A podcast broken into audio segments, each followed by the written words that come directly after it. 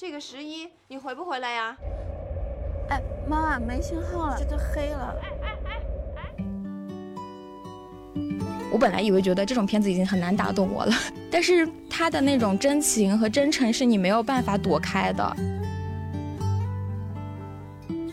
母爱这个东西没有什么大道理，我很讨厌说母爱是世界上最伟大的情感，我不喜欢这样的话，因为我觉得它就是自然而然的，它就是存在的，而且它是不是伟大你自己心里是知道的。我觉得它更真切，它对我们来讲，所有人的成长都离不开母爱，离不开母亲，你的一生都是要受它的影响。所以我觉得这个伟大那个词对我来讲都太小，或者说太概念。其实我觉得和解是一个伪命题。不一样的地方永远都和解不了，能够沟通的地方就可以成为一条河流。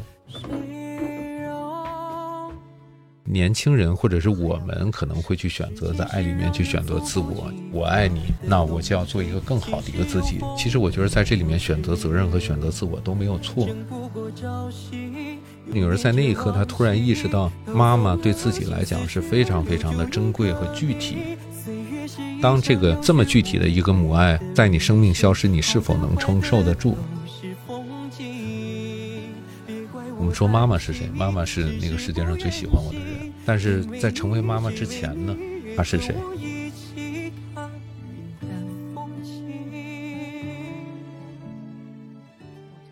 ？Hello，大家好，这里是木有鱼丸，鱼是娱乐的鱼。我是看完关于我妈的一切哭了好几次的未来星。中秋档对于电影来说也是个小档期，然后刚好看了一部我觉得很适合中秋节跟家人们一起去看的片子，所以呢，我们这一次有幸的引请到了这部片子的导演，然后也邀请到了跟我一起看片子的肉松。来跟大家一起做一期有关这部电影叫做《关于我妈的一切》的一些播客，嗯，也跟大家分享一下我们的感受。我们先请肉松跟我们打个招呼吧。嗯，Hello，大家好，我是看这部电影完全没有想到，但是哭了三次的肉松。呃，我们现在接下来就听一听我们跟导演的对话吧。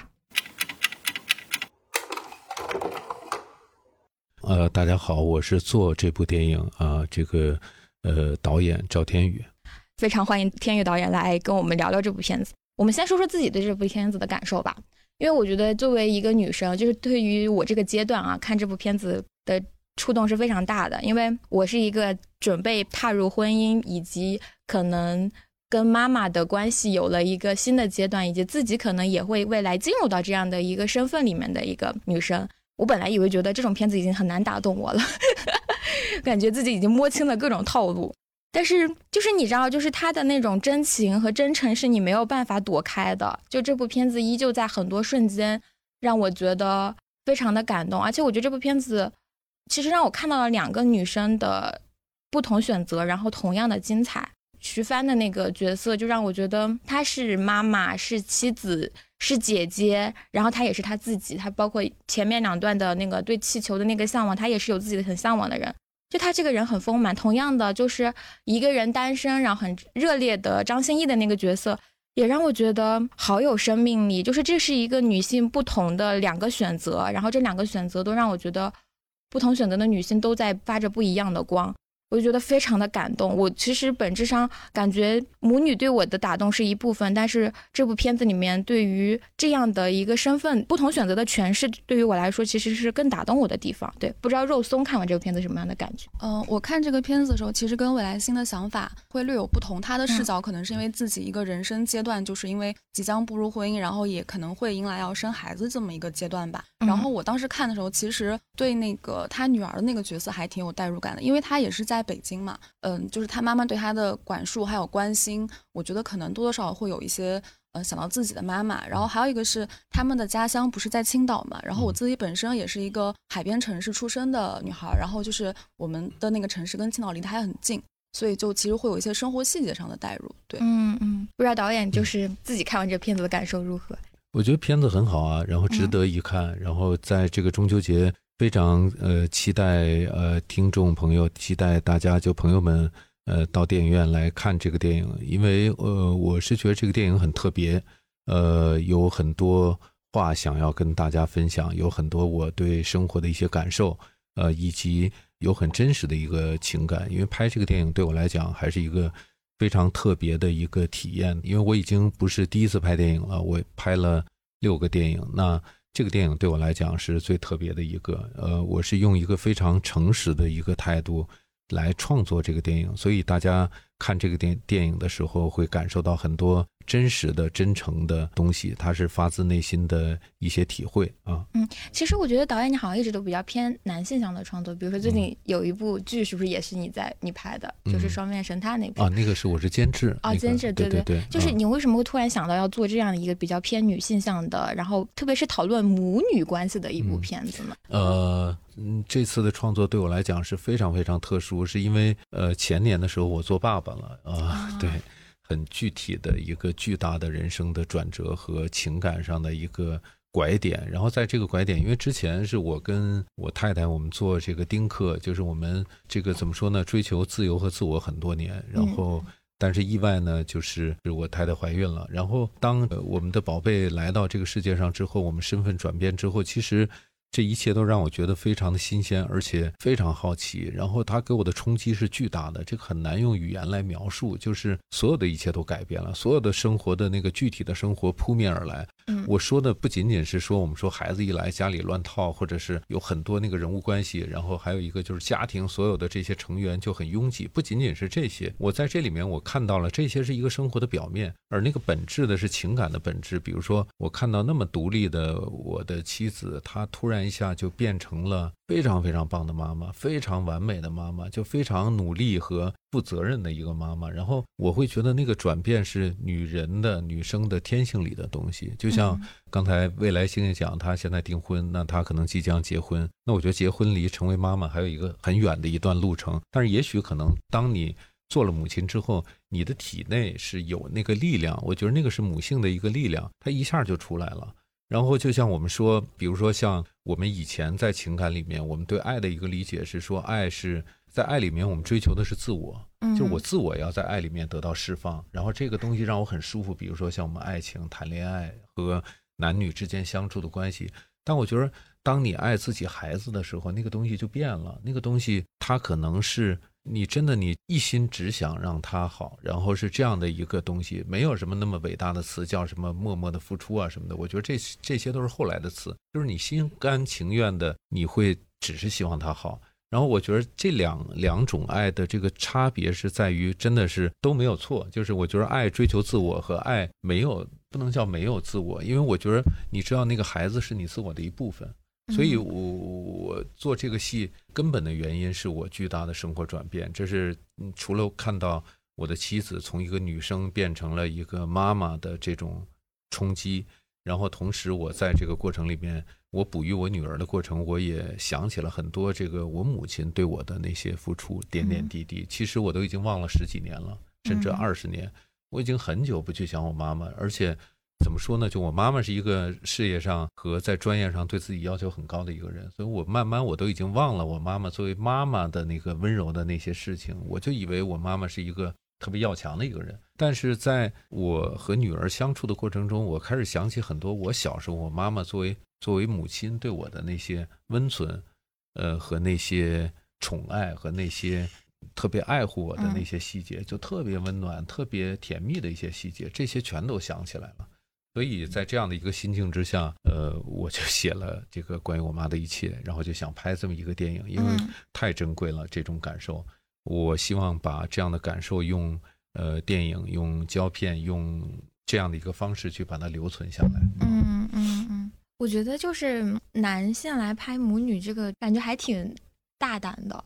他他会嗯要求很细腻的一些情感的把嗯控，还有一些生活嗯细节方面。嗯嗯嗯，我不知道你自己就是拍完这部片子之后，会有对这种关系有个新的认识吗？会嗯，其实我觉得那个认认识不仅仅是拍这个片子，我觉得是在我成为父亲之后，我整个都是全新的认识。然后做这个戏的时候，就是说你们所说的这种嗯丰富的一个细节，我觉得首先是你有一颗敏感的一个心嘛。那嗯我觉得我有这个心，就是嗯我感觉到了这种呃非常新的这种体验。那同时，就像我说这个，比如说我为什么不去拍一个父女呢？我要拍一个母女呢？我是觉得在这里面那个瞬间的这种变化是，首先是女生是女人，她可能从一个女生变成一个妈妈，然后她从一个妈妈又去爱一个女儿。我觉得这个东西可能是一个生命的一个本质，它跟这个父子是稍微有点不一样。所以我想拍一个关于我妈妈的一切，其实就是关于我妈妈的一切，它不仅仅是关于妈妈，就是那个我妈妈的一切也是我。就是我说的意思，就是我是指就是孩子，就我妈妈的一切也是我，所以它是一个互动的这样的一个关系。所以我我我觉得去拍一个母亲的一个故事，是在我此时此刻这几年的心境之下，我很想做这个事情。那这样的一个题材和这样的一个故事，比如说早五年我是拍不出来的，也许可能晚很晚五年我就又不想拍了。那刚好此时此刻。我有巨大的一个热情和这种呃好奇心，我很愿意去耐心的做这个事情，因为就像我说了，我做爸爸之后，我觉得生活就是女儿到来，她让我对爱的理解，就是我自己都变得非常的耐心和专注，嗯，所以我可以去看到这些变化。就是在这个创作的过程中，其实我们也做了大量的调查、呃采访、深度的，我们采访了四十对的母女，嗯，四十对还要更多的母女。我们在知乎和豆瓣里面加入了很多的小组，比如说关于妈妈的患癌，呃，家庭的患癌的小组，我们都加入进去，然后去采访和讨论。包括北京的一些肿瘤医院的癌症的病房里面，我们去体验生活。更主要的，我觉得关于这个母亲的这样的一个情感，是我们人人都有有的这个共情。它是一个说白了，我觉得它是一个普世的一个感情。母爱这个东西没有什么大道理，我很讨厌说母爱是世界上最伟大的情感，我不喜欢这样的话，因为我觉得它就是自然而然的，它就是存在的，而且它是不是伟大，你自己心里是知道的。我觉得它更真切，它对我们来讲，所有人的成长都离不开母爱，离不开母亲，你的一生都受受它的影响，所以我觉得这个伟大那个词对我来讲都太小，或者说太概念。嗯，我更觉得这个母亲她的能量，其实就是往往是一个孩子整个长大成人的一个最重要的一个动力啊，一个勇敢的、有勇气的、一个充满爱的一个母亲，对孩子影响是巨大的。所以，我觉得我们这个电影其实可能就拍得很诚实啊，拍得很真切。其实我有个疑问，就是。这个电影的主线其实是看讲这对母女的某种层面上的和解。嗯，但我看这个片子的时候就会奇怪，就是为什么会把这个设定设定在成一个妈妈患癌这样子特别极致的这个情况下？嗯，因为在想他的这个和解是迫于生死面前的这种选择选择，还是怎么样？又会觉得这个和解会有变得有一点点，在我看来会有一点太过于。戏剧冲突和极致了，嗯，不知道这个的设置是出于什么样的考虑。其实我觉得和解是一个伪命题，就是我们这里面母女她没有真正的矛盾，她们之间真的有矛盾吗？你说这个李小美难道不爱季培珍，不爱她妈妈吗？她非常爱。就是在演员表演的时候，我在解构他们俩关系的时候，我都跟他们讲说，你们俩之间是一个特别相爱的一个关系。你爱不爱妈？说爱呀。然后你喜欢他吗？喜欢啊。然后但是呢，你对他有什么？只是不耐烦。你只是对你妈妈不耐烦，这是一个非常健康的、圆满的、幸福的，然后是一个非常美妙的一个家庭。我觉得他们家这个三口之家，包括奶奶四口之家，我觉得他们是一个非常健康的一个美好家庭。他在我心目中完美指数是接近百分之百的一个家庭。但是你说他们两个的和解，他们没有真正意义的。多大的矛盾？只是我觉得处在一个，我觉得是一个比较追求自由、比较追求独立，然后比较放飞的一个年轻的一个女孩。她会有一段时间，她对母亲不耐烦。其实有可能，比如说像未来星，也许你现在你还有，嗯，也许未来你还有，嗯。然后我觉得你在等某一刻，你跟妈妈和解吗？我觉得和解这个词就太太太太，可能它稍微有一点重。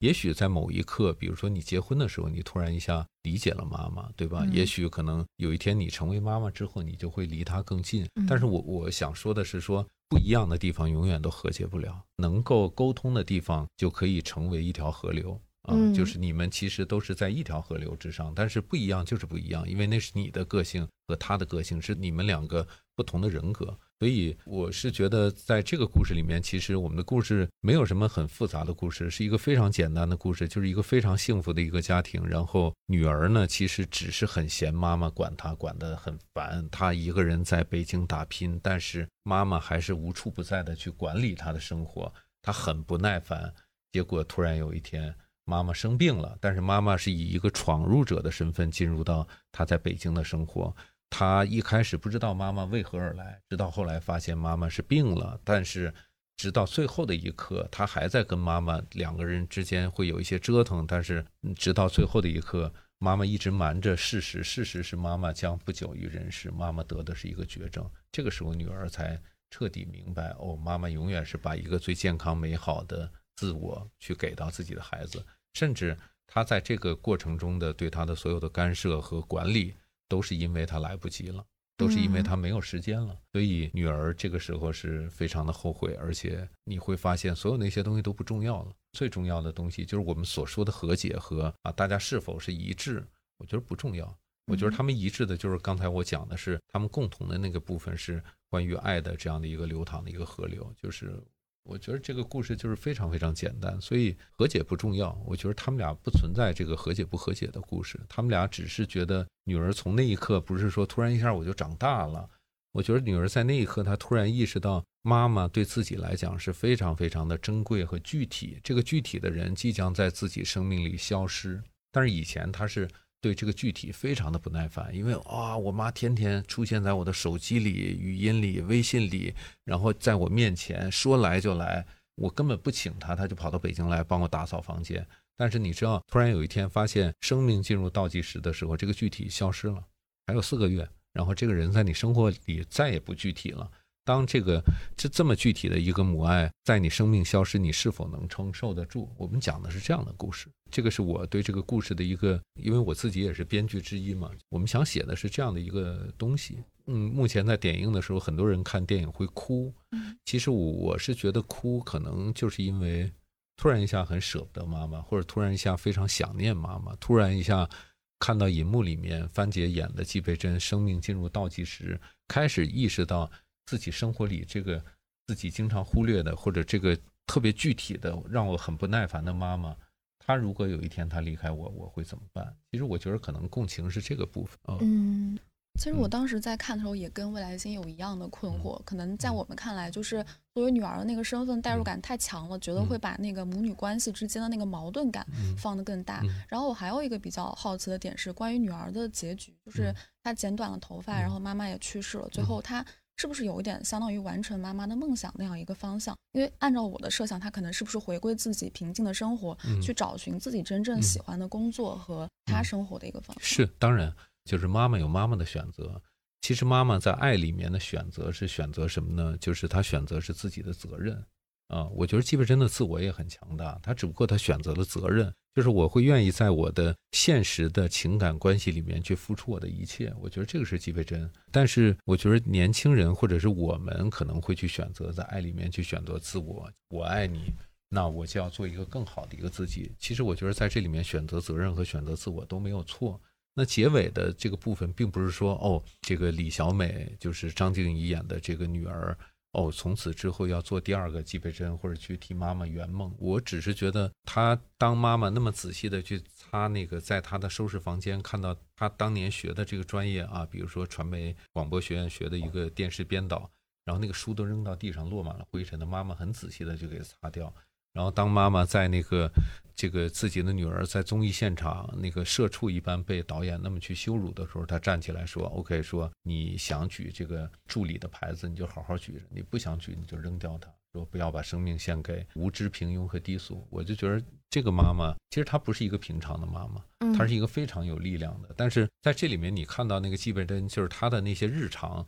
他去负所有的责任，但是他的力量是他对他的职业和对他的理想和对他的原则、人生的原则，我觉得他是非常强硬的。包括他在地下通道，他对女儿里面说：“女儿说啊，我就是这么没有出，我就这样了，我就是这么混着，真是没有存在感。”他妈说：“站起来！”就是我其实有几场戏我自己都很喜欢，因为这样的一个妈妈和这样的一个女儿，他们之间的那个关系，我觉得是一个非常迷人的关系。在这个电影里面，我想说，就是我们每个人的妈妈，哈，就是我们说妈妈是谁？妈妈这个是那个世界上最喜欢我的人，这是妈妈。但是在成为妈妈之前呢，她是谁？哦，她有一个名字，她有她自己的具体的生活，还有她自己跟我们一样，在成为妈妈之前，我觉得小美到最后的时候，她想去看看，哦，原来妈妈一直曾经的那个部分的那个样子，他想去看看。有一个机会，他可以靠他的技能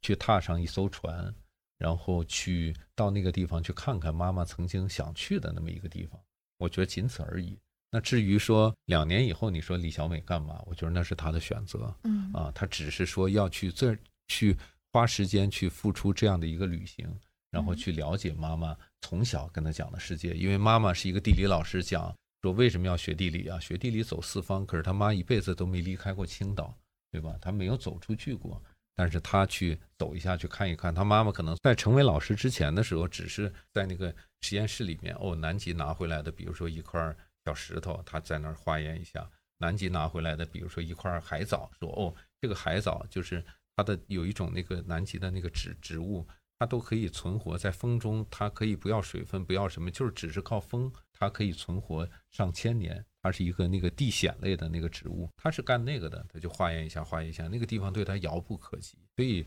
，OK，女儿去一趟，女儿有机会，她会全力以赴去去的。就是如果是我的话，我一定会去。嗯我会花一年、两年、三年的时间，我都要去一下，去看一看啊。比如说，当年我的妈妈年轻的时候，呃，去她曾经去的地方，那个那个，我都想是要再去一趟，我想去看看，就是这样的一个想法。我觉得刚才有一段话，我就觉得很打动我，就是母女之间没有和解，我要哭了，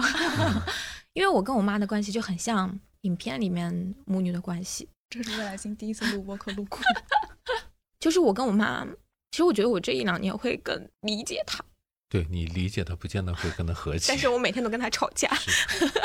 就我到现在就是依旧会是那种，因为我们家是一个没有什么太强的阶级观念的家庭，嗯就是我们家的对话也非常的平等，所以我跟我妈的很多争吵，在很多人看来都是你怎么可以跟那样子跟你妈妈说话？嗯我跟我妈的关系也一度非常的不好，因为嗯我们两个都是非常要强的人，然后我妈妈特别不容易，因为我妈妈是个单亲妈妈。嗯 我在今天刚才你您说那段话之前，我都觉得我要让着我妈，因为我觉得我妈妈不容易。我觉得我特别伤害我妈妈，是因为我妈妈离婚之后带着我和我妹妹，然后她就说，她说，嗯，我这一辈子就是希望你们两个好好的。然后那个时候我不愿意回湖南，然后我要在北京待着，然后我说我不需要。然后我以前的时候不知道这句话伤害到了她。然后有一次我就回家，然后我妈妈就特别高兴，因为我妈妈是一个特别不爱发朋友圈的人，是一个特别酷的妈妈。她突然说，我妈妈是就发朋友圈说大女儿回来了，然后把她做的菜和我的照片发在了朋友圈里边。那一年过年，就因为疫情我没有回家，我就看到我妈妈在深夜发了一个朋友圈，就是发了我和我妹的照片。她说，她这一辈子其实最终的就是只有我们两个人。后来我就觉得，哦，我说我不需要你的时候，我其实在否认她的一生。然后我觉得我对她的伤害实在是太大了。但是我又忍不住，你知道吗？我妈这个人又很倔，我也很倔，就每天都在吵架。我每天都跟我说，每天给我妈打电话，我都会说，哎，我这次一定不能跟她吵架。但是我每一次打电话都会觉得她这个人不可理喻。哈哈哈所以母女之间是真的不存在和解的，因为我们两个终究是不同的个体。对她其实妈妈不会计较你的你认为的那些伤害，对，但是对她可能会伤心，但是他马上就忘记了，嗯因为你是他女儿，对，对对对，就是还蛮，唉，我本来说我不能哭，我真是绝了。就是因为刚好我的这个时期比较特殊，在一个是媒体环境里边，你要选择结婚，然后你说你要选择成为妈妈，其实是一个异类。我今年订婚的时候，我的大学同学很多就给我发微信说：“天呐，未来星竟然结婚了，这辈子能看到未来星结婚。我觉得你是在做一个特别勇敢的一个事情啊，”嗯，就是因为就像我们说，在爱里面，比如说追求自我，就是追求自我相对还是一个比较容易的事情。就是如果说你肯去负一些责任，我觉得这个是挺难的，因为你开始在这人生的某一个阶段，你愿意带上一个人或者带上一个情感。那也许在某一刻，你做妈妈的时候，你又带上一个人，那个带可能带一辈子。我们说结婚这个带多久，我们不知道，但是至少你做妈妈，那又是带一生。所以我觉得他是不断。你你有没有觉得，如果从另一个角度来讲，就是当你选择改变自我的时候，去接受婚姻和接受孩子这个过程，就是你你开始要去接受更多的责任，那个东西是你心甘情愿的。嗯，我为什么说特别喜欢张歆艺那个角色嗯和他们和那个徐培珍一起出现的那一段，是我觉得现在大语境里面都把做自己这个精彩过于分的夸大了。嗯可是我觉得徐培珍作为姐姐，就是她的弟弟值得；作为妈妈，她的女儿值得；作为她妻子，她的丈夫值得。就是这个世界值得一切精彩。这也是我就是为什么突然会决定要步入一段稳定关系里面，甚至会来未来会准备做有一个自己小家庭的很重要的原因，就是其实我觉得这个世界的精彩是永远。一直都在路上的，因为你永远都到达不了那个终点。但是你选择这些关系，同样也非常的苦。就在我看来，这两种人生都非常的精彩。那可能对于现在这一个阶段的我，刚好遇到了这样的关系，我就觉得，啊，去尝尝试一下这样的人生也，我觉得也很对。因为其实这个改变特别，哎，我说一个特别就是特别尴尬的事情，就是因为我养了一条狗，还 养了三只猫，就是这个是一个那个狗狗带给我的。你养狗的时候，就是你要对它负责呀，对对对一天要遛三次啊，对不对？对对对你每天早晨，它因为狗它这个养狗就是这样，它这个它的膀胱受不了十个小时，所以说你每到十个小时，你一定一定要遛它呀。嗯然后它如果在城市里面，在楼房里面，你要带它奔跑啊，你要替他去解决所有的问题，你要给打疫苗，各种各样的，其实跟养一个孩子某种意义上来讲是是很很像，就是因为你只是想让他开心，对吧？对。你要必须要保证让他开心，你就是在付出。啊。我也养狗，啊、对，就是对。那个感情特别相似是，因为嗯。我现在没有当妈妈，但是我就是有一个特别明显的感觉，就是别人的眼中觉得是个特别巨大的付出，牺牲了自我的时间。嗯。因为我以前特别爱出去玩儿，我这个人爱喝酒，然后爱旅行，就是一切不着调的事情我都喜欢。嗯但我养了狗之后，我已经我就很少出去玩了，嗯就也没有办法，因为我们家狗有非常严重的分离焦虑症，它没有嗯办法就是寄养，它嗯只能在我熟悉的就它熟悉的环境里面寄养，我也不能老麻烦去朋友。但是我后来就是想仔细想想，我这三年没有好好的出去玩过，可是我获得了更多我曾经没有过的体验，我觉得我特别的快乐和充足。那我就跟你讲，打断你一下，我跟你讲一下张歆艺和狗的故事，好吧？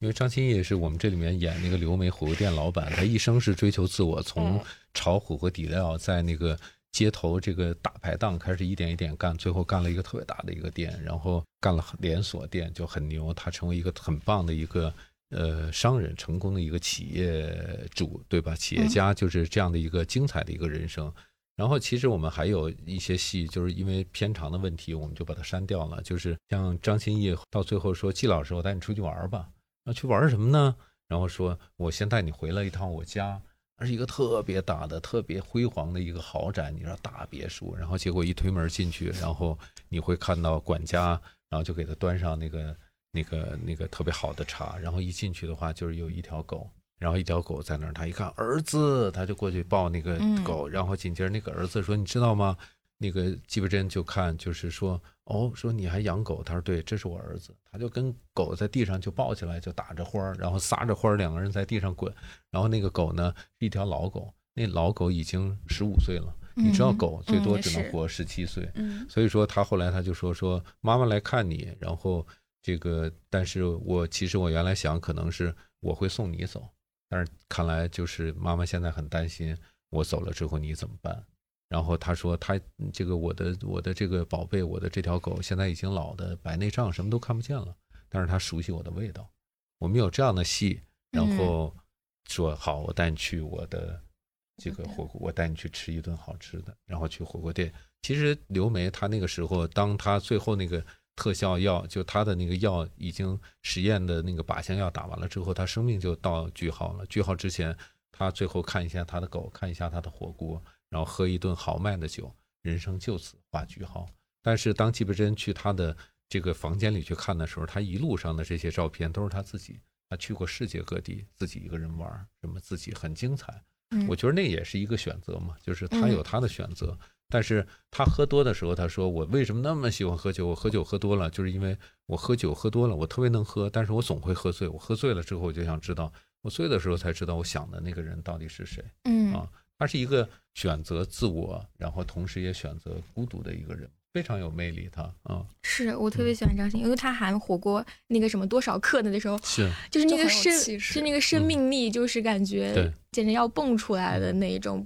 不敢相信那是一个可能马上就要不久于人世的人，我感觉他那个生命力是非常的、非常打动我的。所以说像这个电影里面，就是比如说刘梅走和纪伯珍走，我都没有去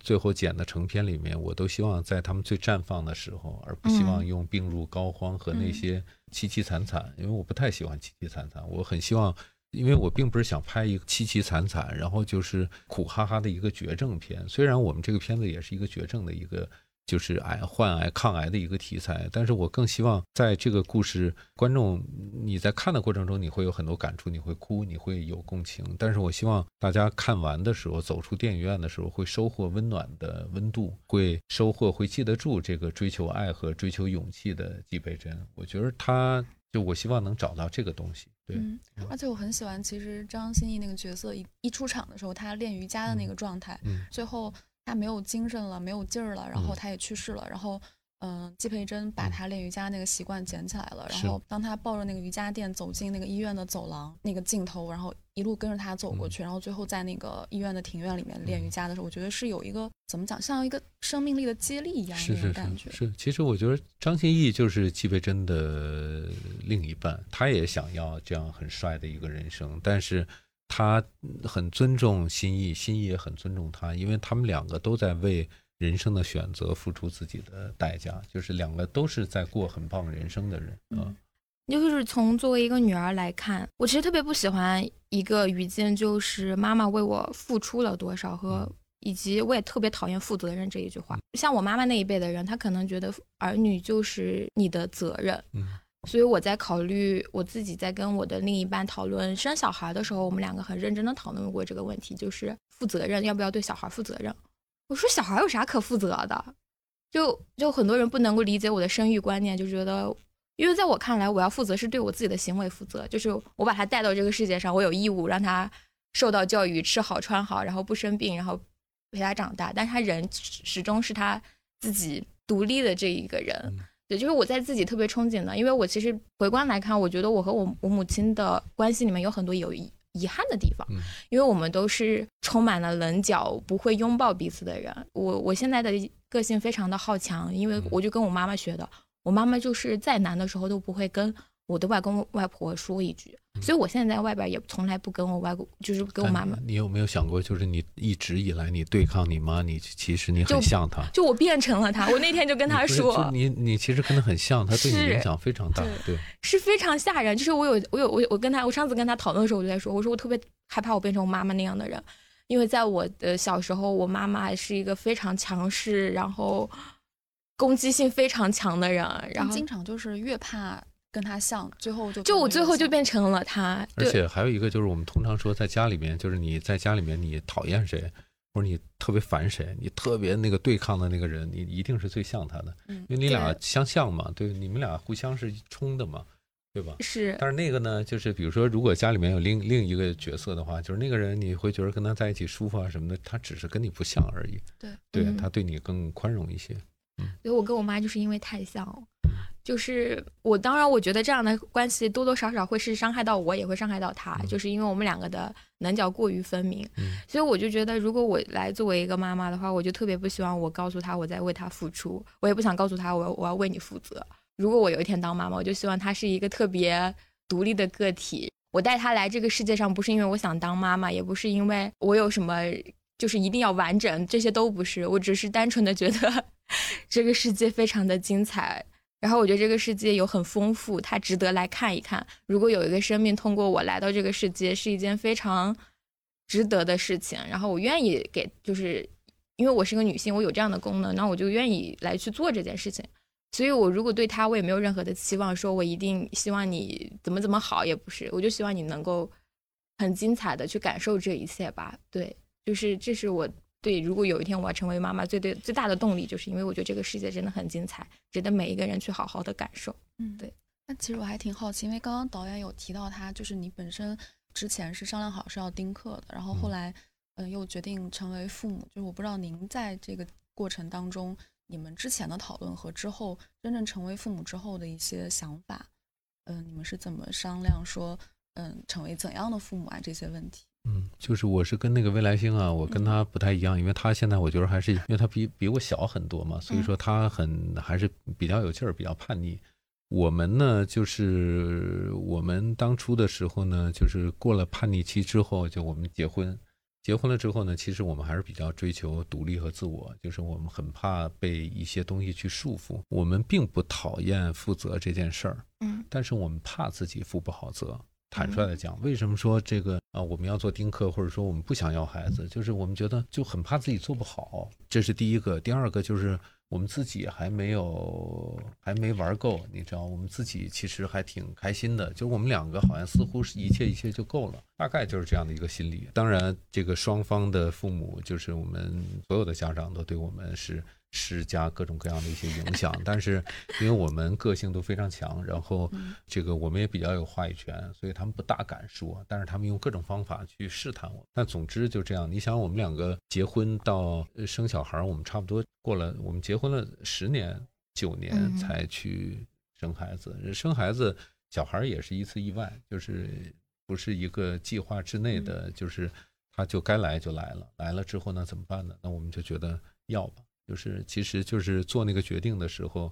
也是一个一个一个顺其自然的一个，因为我们还是非常珍惜他的到来，就要了，要了之后那个改变。其实我觉得，就我太太生孩子的，因为我我是陪她一起去生小孩嘛，我觉得她的那个转变，女生比男生更有力量。生孩子的时候，就是其实我会当时就是很复杂，很复杂那个感情，就是我那个身份的变化，然后看到。哦，说这个这个这个肉肉的这个这个这个小生命，她就是我的女儿。但是我是看到，你知道那个孩子，他一生下来他就哭，哭完了之后，他马上就第一件事是妈妈抱。他只要妈妈一抱，然后他自然而然他就去要去喝母乳。然后我觉得那个东西是天然的。因为他是在你的体内待了十个月，然后那么久，他跟你的血液是有，他比那个父亲可能更有那个连接。然后那个小孩可能懵懵懂懂的，他去找那个妈妈的味道，然后紧接着去喝妈妈的奶。你你问我说什么时候我我我我妻子就变成一个妈妈了？我就那一刻，他就真的是彻底变成了一个妈妈，给我的冲击是特别特别大的。然后。嗯，我是觉得这个“妈妈”这两个字是有魔力的，然后是很神奇的，然后它是说不清的一个，我很想去探求那个东西到底是什么，就那里面到底是什么。所以说，写写这个剧本，写关于我妈的一切，也是在想去探求，呃，是一个探求的一个过程，包括我们自己的生命的一些体验，包括我们去采访，包括我们去做各种各样的一些调研，包括我们去找一些话题的小组去加入进去。我们所有的这些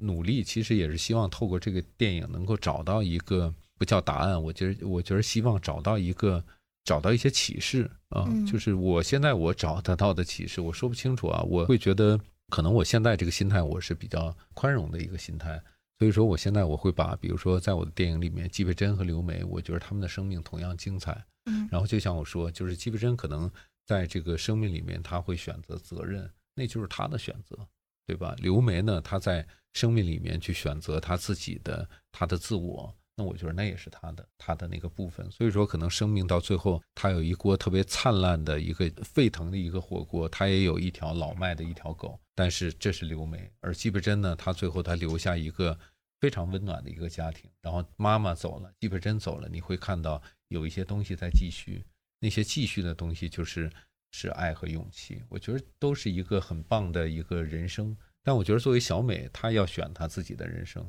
就她可以选择她想过做什么做什么，就是她想做，只要做她自己想做的，我觉得没有任何问题。就是她妈妈一定会支持她。嗯，我觉得还挺好奇的，就突然想聊到这儿，就是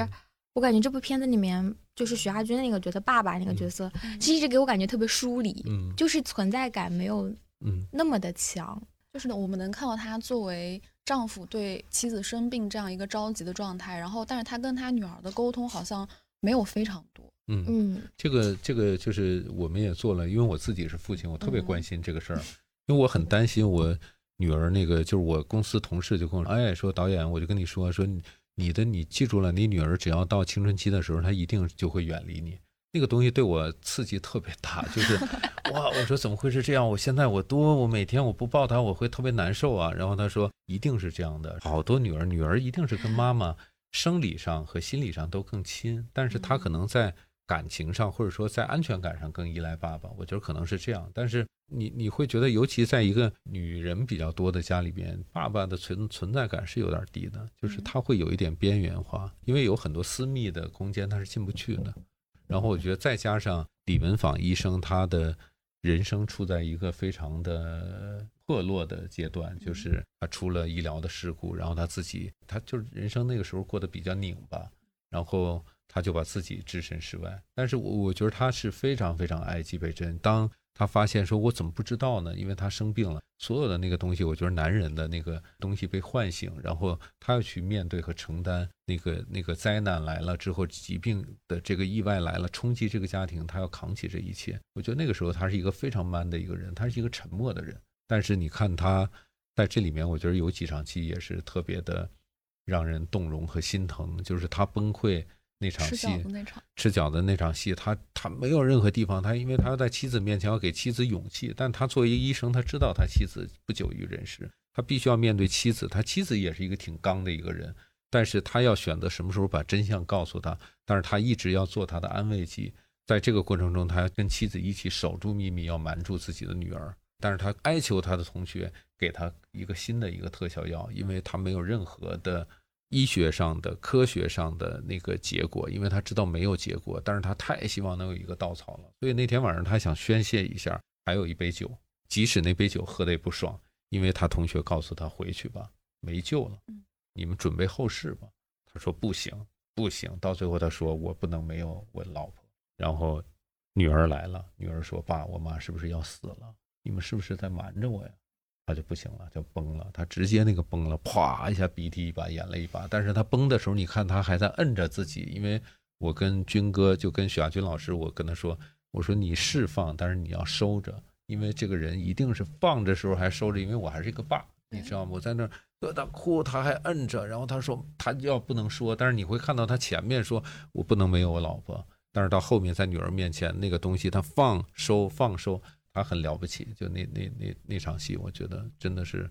非常非常棒啊！我其实特别喜欢这个片子的一个地方是徐帆老师这个角佩珍这个角色，就是结束的那个地方，就是他生命结束的那个地方，其实是跟徐亚军老师，就是他们俩夫妻在一起，没有落在母女这个点上，我觉得特别的好。嗯，就是因为其实回到他们的青春，对，回到他们的地方，就是。没有拘于于你你这个妈妈这个词上面，就是我跟我爱的人在一起。其实我特别喜欢那一场，就是差一点被剪掉。嗯，因为好多人就我们因为一个电影也有投资方啊、出品方啊什么的，大家都觉得说海边跳舞其实可以删，因为我就坚决不让删，因为就那个地方我们斗争了很长的时间，最后大家也是尊重导演吧，就帮我把那场戏保留了。因为那场戏他们现场跳起了那个青春的那个舞步。因为那个音乐是八七狂潮，是真的是六零年到六四年那一代人他们去听的那个一个卡带。八七狂潮是河东的那个节奏，讲的是误会，就是就我觉得就非常非常美。然后两个人之间，我觉得那个时候是情人和爱情的关系，回到那个根本，我觉得是要回到成为妈妈之前。我觉得你太厉害了，就是你看到我的企图，对，是。然后就是今天非常感谢导演来跟我们分享这么多。我们我们觉得这部片子好的地方是它没有过度的一些煽情的地方，就是很克制。但是它一定会让你受到触动，是因为它非常的真实和真真切。就你一定会在各个片段里面找到你自己。比如说你跟你妈吵架，你收拾行李就要走，就是你本人。对，然后就是我觉得就是呃，关于母女，关于女性或者本人自己来说，我我们现在大家都会有更多的思考。但是这部片子里面会有很多不一样的选择。这部片子里面没有好，就选择都没有好坏，都有会有自己的遗憾和特自己特别精彩的地方。我们要尊重自己的选择，然后不要觉得。就是有什么所谓的付出，不会的选择都是自己做的，然后都都值得。对，尊重我们自己的选择，然后去拥抱爱我们的人。嗯，对。好，我们今天就非常感谢导演，谢谢导演分享这么多。非常感谢肉松和未来星，然后也恭喜未来星啊，祝未来星呃婚礼要请我啊。好嘞，行，谢谢，谢谢，谢谢。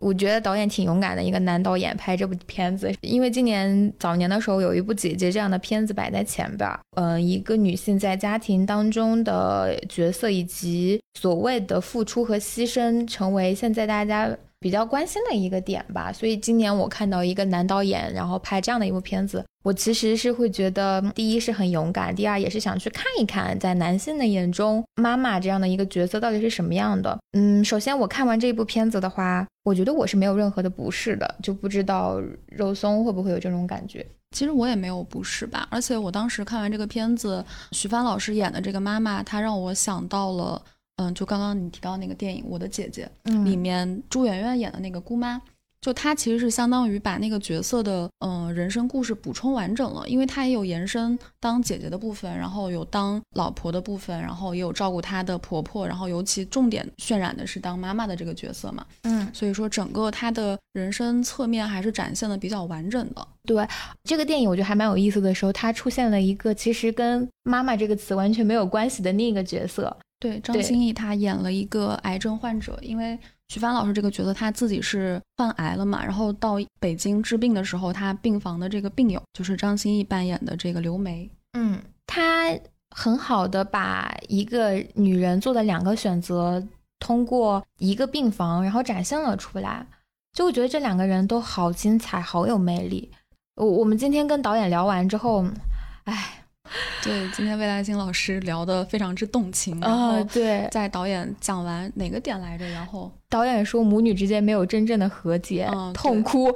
但其实导演那段话里面，就是还他也有提到说，那个其实这个母亲她虽然在这个角色里面，她在自己不同的人生位置上面，就是我们理解的那种付出了很多。你刚刚说其实嗯不是一个很好的表达，但是嗯，看来就是那个样子哈。然后嗯，但他其实是有非常强大的自我，这个话其实让我印象很深刻，嗯因为我们当时在讨论这个女儿她在结尾的时候。相当于是走了一个妈妈当时没有走过的路，就是去了那个南极吧，嗯，看了她妈妈没有看到的风景。然后我当时看电影的时候，其实是有一个困惑，为什么说在结局的时候让女儿去完成妈妈的这样一个心愿？是不是还能有就直接让女儿回归她自己生活的平静，然后包括说找到自己喜欢的事业这样的一些处理方式？但是导演就跟我们解释嘛，说那个其实他是想要让女儿能够去了解妈妈没有在她面前展现出的那部分自我，而且她其实在整个扮演各种人生角色的同时，并没有失去自我，这点其实还挺打动我的。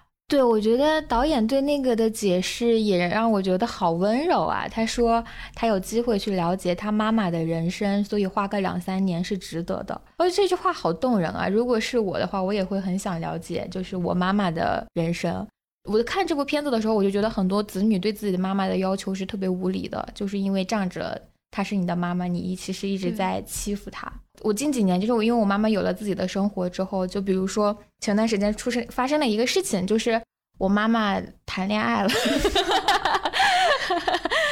然后她要跟男朋友去海南，然后我妹妹现在是十六岁，她就意思就是让我妹妹自己在家待两天。他觉得我妹妹已经十六岁了，应该没有什么太大的问题。然后我当时就非常的愤怒，我说你怎么可以把一个小女生留在家里面自己待两三天，自己去海南呢？但是我后来就仔细想了想，嗯，妈妈也有自己的生活。就是凭什么呢？我就觉得我对她的要求太过分、太苛刻了。她终于要自己去谈恋爱，走出去，感受自己的新的生活。然后我还拿着我自己作为一个女儿，拿着妈妈的身份要求她，我就觉得我自己非常的过分。然后我其实看这部片子的时候，我其实会觉得妈妈真的很伟大的是在她在很多这样的这样的抉择当中，他已经很自然的选择了。因为我是妈妈，然后把自己的需求往后退一步。当然，我妈妈最后也没有去海南，因为她觉得放心不下，你知道吗？因为她去海南，她知道她放，但是她跟我讲的那个理由，她说我也不是真的说付出什么，她说不是这样的，她说因为我就去了，我也玩不好，因为一个人在家，心里还是会惦记。对，就会嗯会惦记，所以我就算了，我不如在家自己安安心心的，然后在这家周边玩一玩也挺好的。我妈也没有觉得她这件事情是在自己又牺牲了呀，又让步什么。我看了这部片子之后，哪怕这部片子全篇都在讨论她是妈妈、是姐姐、是妻子，我也觉得不恐惧。就这些身份，其实我从她的身份中看到了她生活中为这些人所做的一切。其实我也能够看到这些身份能够为你带来什么，带来的是你丈夫对你的爱，是你在生命的最后一程有人能够一直牵着你的手。你在离开了之后，依旧会有一个人想念你，对吧？就我觉得这是你在这个世界存在过的一点点痕迹吧。我觉得这些都是好的地方，当然这些对于很多人来说不重要啊，就是因为这是每个人的选择，你的选择之后会给你带来什么，然后你失去什么。所以我看这部片子之后，我依旧会觉得，如果我有机会当一个妈妈，我会很开心。对，其实我当时看的时候，跟呃未来星的想法，嗯，想法其实倒没有说什么不一致的地方，只是我带入的视角更多还是偏女儿，尤其是嗯张婧仪演的她那个角色，她也是个北漂嘛。他在北京生活，然后他妈妈对他的关心，还有一些，嗯，其实会比我自己的妈妈要更极端一些。他就是甚至会去看他的时候带着，就是买着菜啊各种，然后可能会翻翻他的东西啊什么的，多多少少还是会有一些代入感的。就是你一个人在外面的时候。嗯，妈妈对你的那种关心是非常事无巨细的，她会担心你吃的不好，穿的不好。基本上我是一个跟妈妈关系非常近的人，然后近到那种就是每天都会打电话，然后聊今天各自的生活。我看电影的时候，其实我会在反思对我妈妈的关心够不够，尤其是当就是说一个很现实的问题吧，就是当徐帆老师演的这个妈妈就是季佩珍，她确诊生病的时候，我其实第一反应是我看完电影之后 要跟我爸我妈讲一声，就是去体检。对对对对，这个是一个非常实际的问题。嗯，其他的其实就是觉得这个电影给自己带来的一些感动啊，各方面就是觉得它很适合在这个节点上，就是我们作为女生，然后不管是跟朋友一起、跟男朋友一起，或者是嗯中秋节假期在家跟嗯父母一起看，其实都还挺合适的。嗯，对，因为这部片子，私心来说，我觉得它不是一个满分的片子，但是我一直我觉得它值得去看一看。就首先中秋节嘛，对吧？我觉得很适合。看一些跟家人相关的一个片子是很合适的。第二就是从女女生的这个角度来说，我觉得我们听众应该大多数都是女生吧。就是我觉得大家可以好好的思考一下，就是嗯，独立女性独，你就是自己的独立，以及你自己作为未来是不是要选择一段稳定关系，以及你怎么接看待母亲这一个身份，就是你做什么样的选择。其实你看这个片子的时候，你会。多多少少会有一些代入吧。我觉得现在，呃，我觉得大家都很愿意去这样子思考自己的生活和选择，是一件非常好的事情。嗯，其实肉松应该是一个，就是可能短时间内跟我想法不太一样的。对，我我就是那种觉得。当妈妈是一个要背负很大责任感的事情，因为我从我妈妈身上看到的是这样，就是她不是说我故意的要去负什么责任，就是天然而然，呃，天然而然的，就是她好像成为一个母亲之后，就是有一句话叫为母则刚嘛。嗯。然后我就是还没有这么大的时候，有一次很生气，但是也是一个很细节的感受，就是我很害怕虫子，但是我妈妈其实她也是很害怕的。嗯。可是我有一次看到她，就是因为我们俩同时看到那个虫子，她就会第一时间扑上去把那个虫子给消灭掉。然后后来我就我就问他，我说你不害怕吗？他说我害怕，但是我是妈妈，嗯，就是他真的就是就是这么说的，就是他也是第一次当妈妈，但是他好像就是自然而然的学会了一些事情，然后承担了一些就是要保护我、关心我的那样一些责任，然后他很多事情也都是把我放在第一位的。但是我反思我自己，一方面是我现在并没有处在一段亲密关系当中，然后我觉得当妈妈这件事情要我自己就是。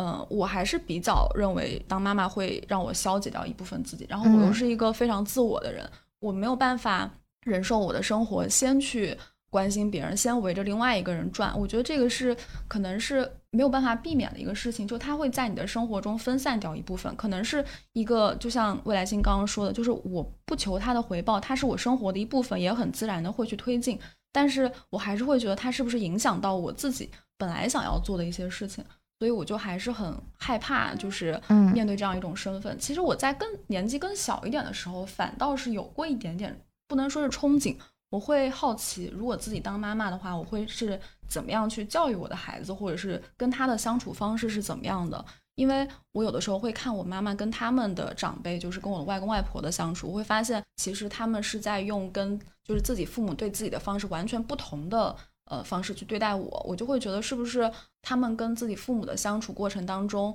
呃，愉快的不愉快，他们都会做一些所谓的总结或者怎么样，自然而然的转转移到自己孩子的身上。然后我在想，我是一个比较满意他们对我教育方式的人，那我自己在面对我的子女的时候，我会怎么样？但是可能也是这两年的一个舆论环境，或者是身边的例子比较多，好像往后走的话，其实我身边的案例啊，就是嗯没有特别特别多愉快的体验，所以自己还挺抗拒的。就我最近因为身边生孩子的人实在太多了，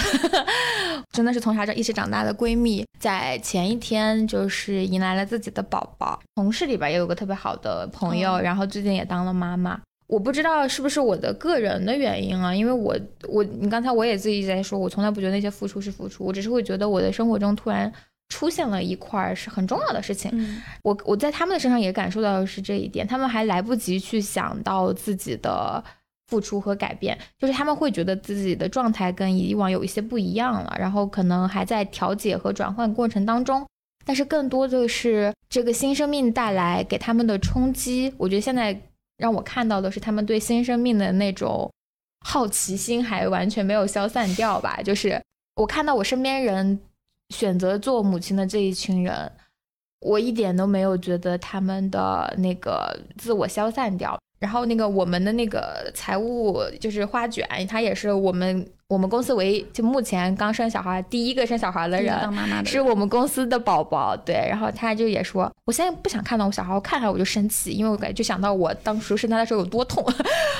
得好可爱啊，就是他们依旧把自己的情绪放在前边，嗯然后，嗯、花卷生完宝宝之后也很认真的在准备自己的会计考试。然后我的闺蜜她也稳步就班的在做这个她自己想要做的事情，当然她们只是说暂时的把步子放慢慢了了一些，但也并不耽误她们去做自己想做的事情。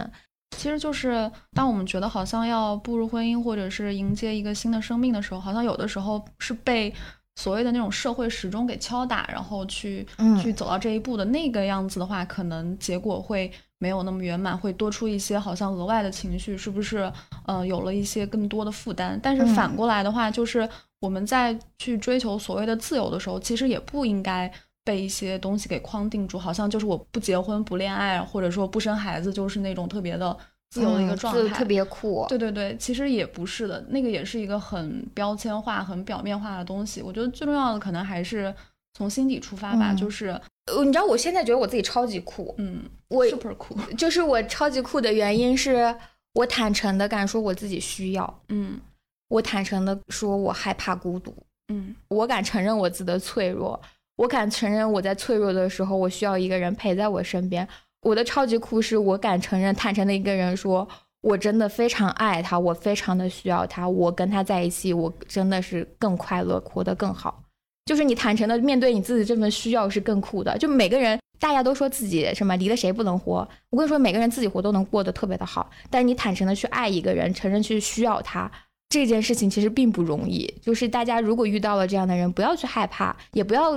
害畏惧说你告诉他这件事情。如果你是一个特别独立的人，嗯你啥时候你都可以自己一个人活得更好。对，然后你我脱离，我现在脱离了我的，如果这段亲密关系，我觉得我也依旧能够找到我新的生活方式。但我在此时此刻，我就会很说我很爱他，然后我觉得我跟他在一起能够生活得更好，我很我非常非常的需要他。我觉得这个坦诚是我觉得我最酷的时候。嗯大家对自由和对独立的想象，就是大家不要就是有局限有局限，就是你随时为自己所做的一切负责，并且倾注一切，就是你最独立的时候。对对，就是你不要害怕付出。而且非常有意思的是，咱们这个电影的导演他也是经历了这样的一个变化，也是因为身份的转变，然后让他对于母女关系啊这些，他都看到了更多的东西，然后也想到了自己跟自己妈妈的一些连接，嗯所以有了更多的那个创作的动力。所以他其实也是一个非常典型的案例。所以在电影当中，其实也能看到一些所谓的折射吧。对，我觉得我们跟导演聊的过程中，就觉得他真的是一个还蛮细腻的很温柔的很人就是他是真的很温柔，所以他能够拍出这样的片子来，我觉得也是很情理之中的事儿。导这位导演还拍过《双十记》，就是也很也很好的一部也电影也还很好的一部电影，就他的风格好不一样啊，对还挺就是觉多变的得对。但你可以看到，他当爸爸之后，他就拍出了关于我妈的一切，就是生新生命对他的创作是有改变的。对我觉得还是很有意思的。我觉得新生命一定是能够给你带来更新的体验的。嗯，怎么来看待这个体验吧？希望大家也能够去看一看这部片子吧。然后，呃，有任何有关，比如说妈妈的、自己的话题，都可以跟我们聊一聊。嗯，然后我看到有很多人说，我想要有粉丝群，我们未来就是也会准备做一做了。然后也很欢迎大家，到时候有这个我们渠道就是准备好了之后，大家一起进群跟我们讨论。所有的话题，现在还是欢迎大家跟我们多多留言，嗯嗯，然后就到此结束啦，我们就下期见。我们是木有鱼丸，鱼是娱乐的鱼。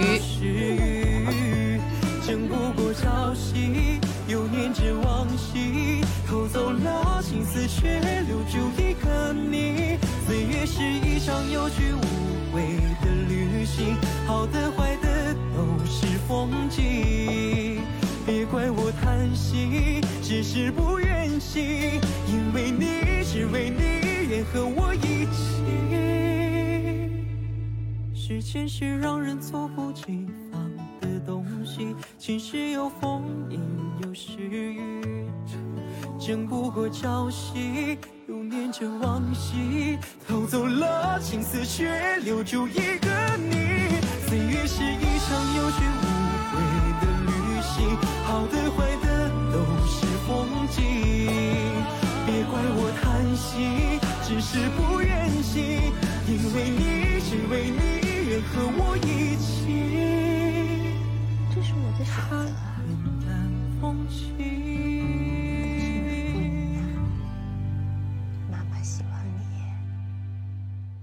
可以过自己想要的生活。